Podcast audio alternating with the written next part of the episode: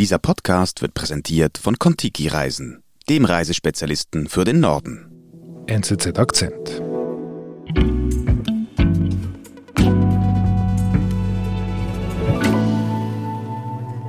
Sitzung des Verteidigungsausschusses mit den Parlamentariern zu sprechen.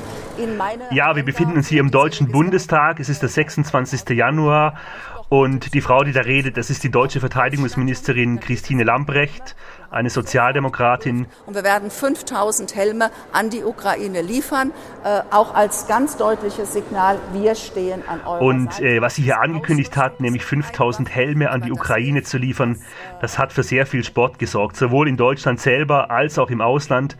Man muss sich das vorstellen, da besteht die Gefahr eines Krieges äh, zwischen der Ukraine und Russland. Viele westliche Staaten liefern Waffen an die Ukraine. Deutschland liefert keine Waffen, sondern Helme. Und ja, gerade auch in der Ukraine hat das für eine gewisse Empörung, möchte ich sagen, gesorgt. Vitali Klitschko, der Bürgermeister von Kiew zum Beispiel, der hat gesagt, das sei ein absoluter Witz. Wir Ukrainer erwarten auch militärische Unterstützung von Deutschland. Mhm. Also eine ziemlich laue Geste. Ja, das kann man so sagen, gerade auch ähm, wenn man es damit vergleicht, was andere westliche Staaten in dieser Situation tun. Ich denke da an die USA, an Großbritannien, mhm. aber auch an kleinere Länder wie Dänemark oder Polen. Die liefern Waffen an die Ukraine und die helfen auch bei der Ausbildung von Soldaten. Mhm. Wie erklärst du dir das? Dass Deutschland quasi sich nur auf die Helme stützt und nur Helme schickt? Ja, wenn man deutsche Politiker fragt, hört man dann häufig, ja, wir wollen uns unsere Gesprächskanäle nach Russland offen halten, damit wir weiter auch mit Moskau verhandeln können, was natürlich sehr viel äh, schwieriger wäre, wenn wir jetzt Waffen an die Ukraine lieferten. Aber ich glaube, dahinter steht einfach auch, dass die Deutschen russlandfreundlich sind. Ja, das ist das Image, das in dieser Ukraine-Krise die Runde macht. Die Deutschen seien Russlandversteher, russlandfreundlich.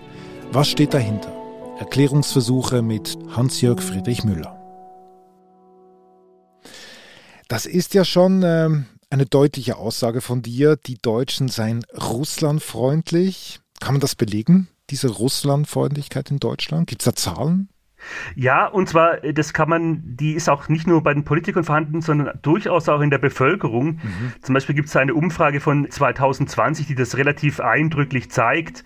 Da sprechen sich immerhin 54 Prozent der Westdeutschen äh, dafür aus, dass sich Deutschland an Putins Russland annähern sollte. Mhm. Und in Ostdeutschland sind es sogar 72 Prozent, die dieser Meinung sind. Okay.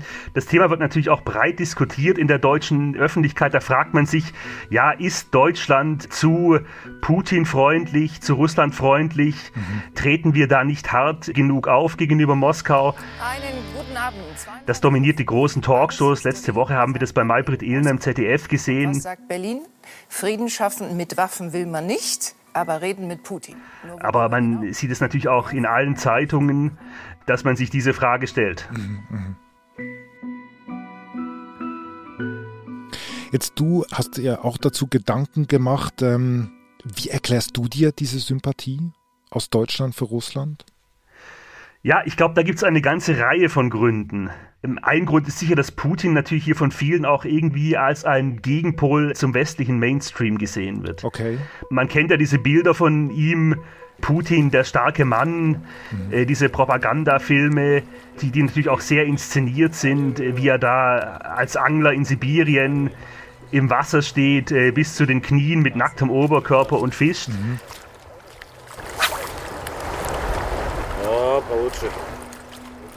Und diese, ja, doch ungenierte Demonstration äh, männlicher Stärke, die stößt natürlich gerade in gewissen eher rechtsstehenden Milieus auch auf Anklang. Dass da einer mal nicht so ähm, zu diesen äh, modernen Männern, westlichen Männern zählt, diesen Metrosexuellen oder wie immer man die auch bezeichnen möchte oder unseren heutigen gesellschaftlichen Debatten, wenn es da so um Gender-Themen und solche Dinge geht, sind die auch einfach überfordert. Denen ist das alles irgendwie zu viel. Mhm. Und Putin ähm, bietet da so ein gewisses einfaches Gegenbild.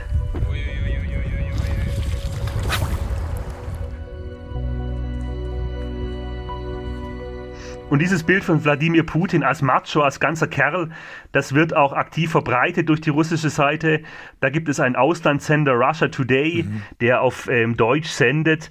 Der erreicht sicher nur eine kleine Minderheit, aber Wahrscheinlich hat das auch einen gewissen Einfluss auf bestimmte Leute und äh, sorgt dafür ein positives Russlandbild. Mhm. Also zusammengefasst, Wladimir Putins Image stößt auf große Sympathie, aber eben eher in rechtsgerichteten Kreisen bei der AfD. Das ist ja eben nicht so, ähm, ist nicht die Mehrheit. Ja, das ist sicher nicht die Mehrheit, aber wir finden diese Russland-Sympathie durchaus nicht nur an den politischen Rändern links und rechts, sondern die gibt es auch in den großen Parteien. Die gibt es bei der CDU, bei der mhm. CSU und vor allem bei den Sozialdemokraten. Okay. Warum gerade dort? Ja, da dürften auch mehrere Gründe ausschlaggebend sein. Einerseits findet man bei manchen SPD-Leuten noch so einen gewissen naiven äh, Pazifismus. Man gefällt sich darin, äh, den Frieden zu fördern. Aber diese Russlandfreundlichkeit der SPD, die hängt auch durchaus mit harten wirtschaftlichen Interessen zusammen. Mhm. Und da rede ich eben von der Gaslobby. Gaslobby, wie kommt das mit der SPD zusammen? Ja, eine ganz entscheidende Schlüsselfigur ist da sicher der frühere Bundeskanzler Gerhard Schröder. Und, äh, die Sicherheit der Energieversorgung. Der sitzt da auch im Aufsichtsrat äh, von Nord Stream, ist also heute wahrscheinlich der bekannteste Lobbyist für die russische Gasindustrie in Deutschland. Also Nord Stream ist was genau? Nord Stream ist eben die Firma, die diese äh, Nord Stream 2 und Nord Stream 1 äh, Pipelines da betreibt oder betreiben will. Wir wissen, ist Russland doch bereit gewesen, auf die Bitten oder auf das Drängen der deutschen Bundeskanzlerin einzugehen. Okay, also das heißt, er ist immer noch im Geschäft und das hat einen Einfluss auf die Partei, sagst du. Das zeigt doch, dass es dort äh, doch viel guten Willen gibt.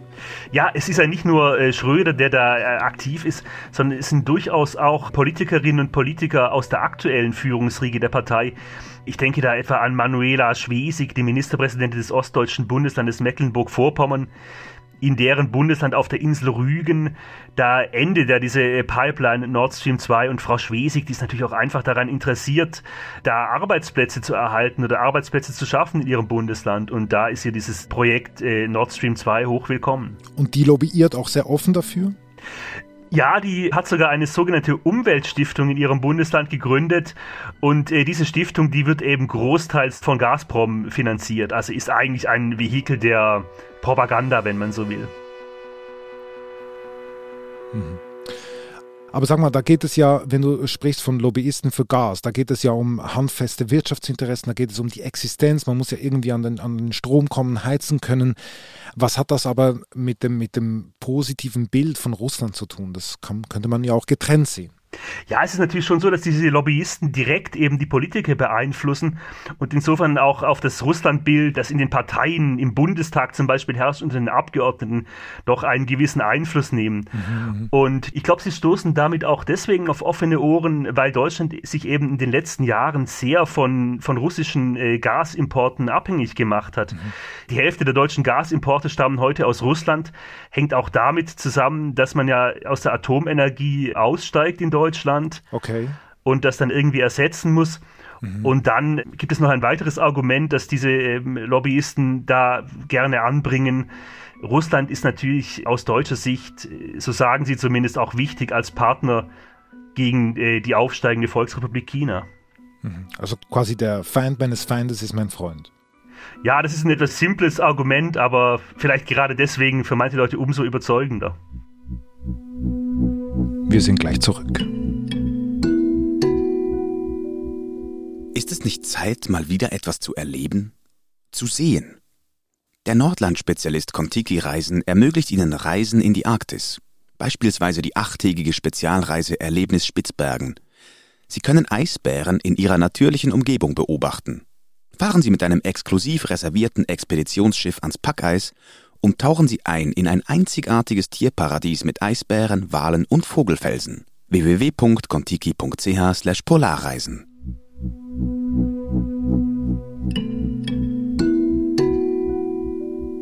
Jetzt, äh, Hans-Jörg Friedrich, du hast ein gesellschaftliches Argument gebracht, eben mit diesem Bild von Putin, dann ein, dieses äh, wirtschaftspolitische mit der, mit der Abhängigkeit vom Gas.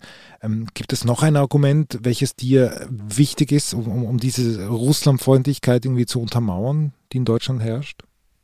Ja, das spielt natürlich nicht nur so nüchterne wirtschaftliche Überlegungen eine Rolle, sondern auch, ja, ich sag mal, gefühlsmäßige. Mhm. Und da kommt natürlich auch die Geschichte ins Spiel. Okay. Deutschland hat ja unter Hitler einen äh, brutalen Vernichtungskrieg gegen die damalige Sowjetunion geführt. Da fühlen sich manche Deutschen natürlich auch schuldig deswegen. Mhm und äh, meinen deswegen, sie müssten Russland etwas ähm, sanfter anfassen. Mhm, mh. Ja, und es ähm, gibt auch eine Szene, die hat sich bei vielen Deutschen doch sehr eingeprägt. Das war ein Auftritt Wladimir Putins 2001 im Bundestag. Sehr geehrte Damen und Herren, gerade eben sprach ich vor der Einheit der europäischen Kultur.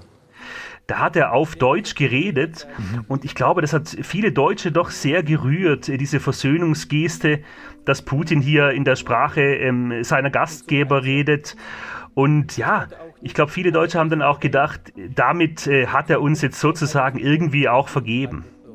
Unsererseits existiert die Berliner Mauer nicht mehr. Sie ist vernichtet. Es wäre angebracht, sich heute noch einmal daran zu erinnern. Und das löst wiederum wahrscheinlich in Deutschen manchmal auch eine gewisse Dankbarkeit aus und auch vielleicht eine etwas kritiklose mhm. Haltung, mhm. auch dass man Russland etwas romantisiert mhm. und äh, verklärt. Und im Raum der ehemaligen Sowjetunion werden ohne. Okay, also die Russlandfreundlichkeit in Deutschland, wenn ich die richtig verstehe, das hat wirklich vielschichtige Gründe. Jetzt haben wir aber eine Krise. Die Russen stehen vor der ukrainischen Grenze. Mhm. Passiert da etwas mit dieser Sympathie? für Russland in Deutschland? Ja, ich glaube schon, dass diese Russlandfreundlichkeit in den letzten Wochen etwas abgenommen hat. Und das lässt sich auch durch Zahlen belegen.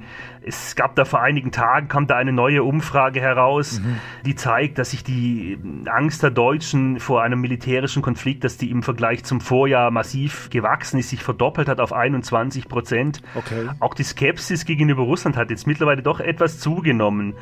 Also vor zwölf Monaten haben gerade mal 32 Prozent der Deutschen geglaubt, dass Russland jetzt eine große Gefahr für den Frieden in Europa sei.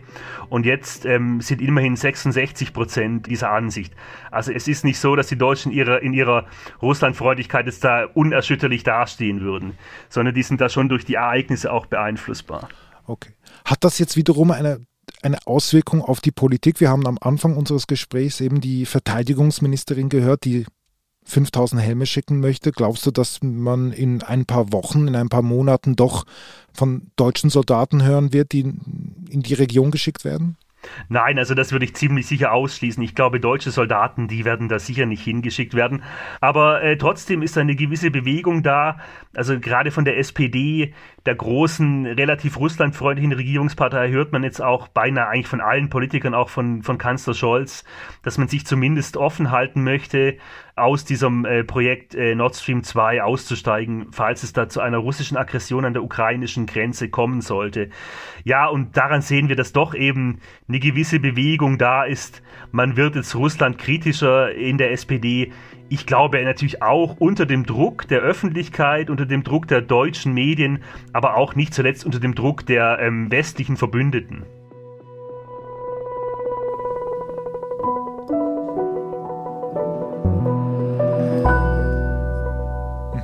Lieber Hans-Jörg Friedrich, vielen Dank für deine Einschätzung und liebe Grüße nach Berlin. Vielen Dank, danke dir.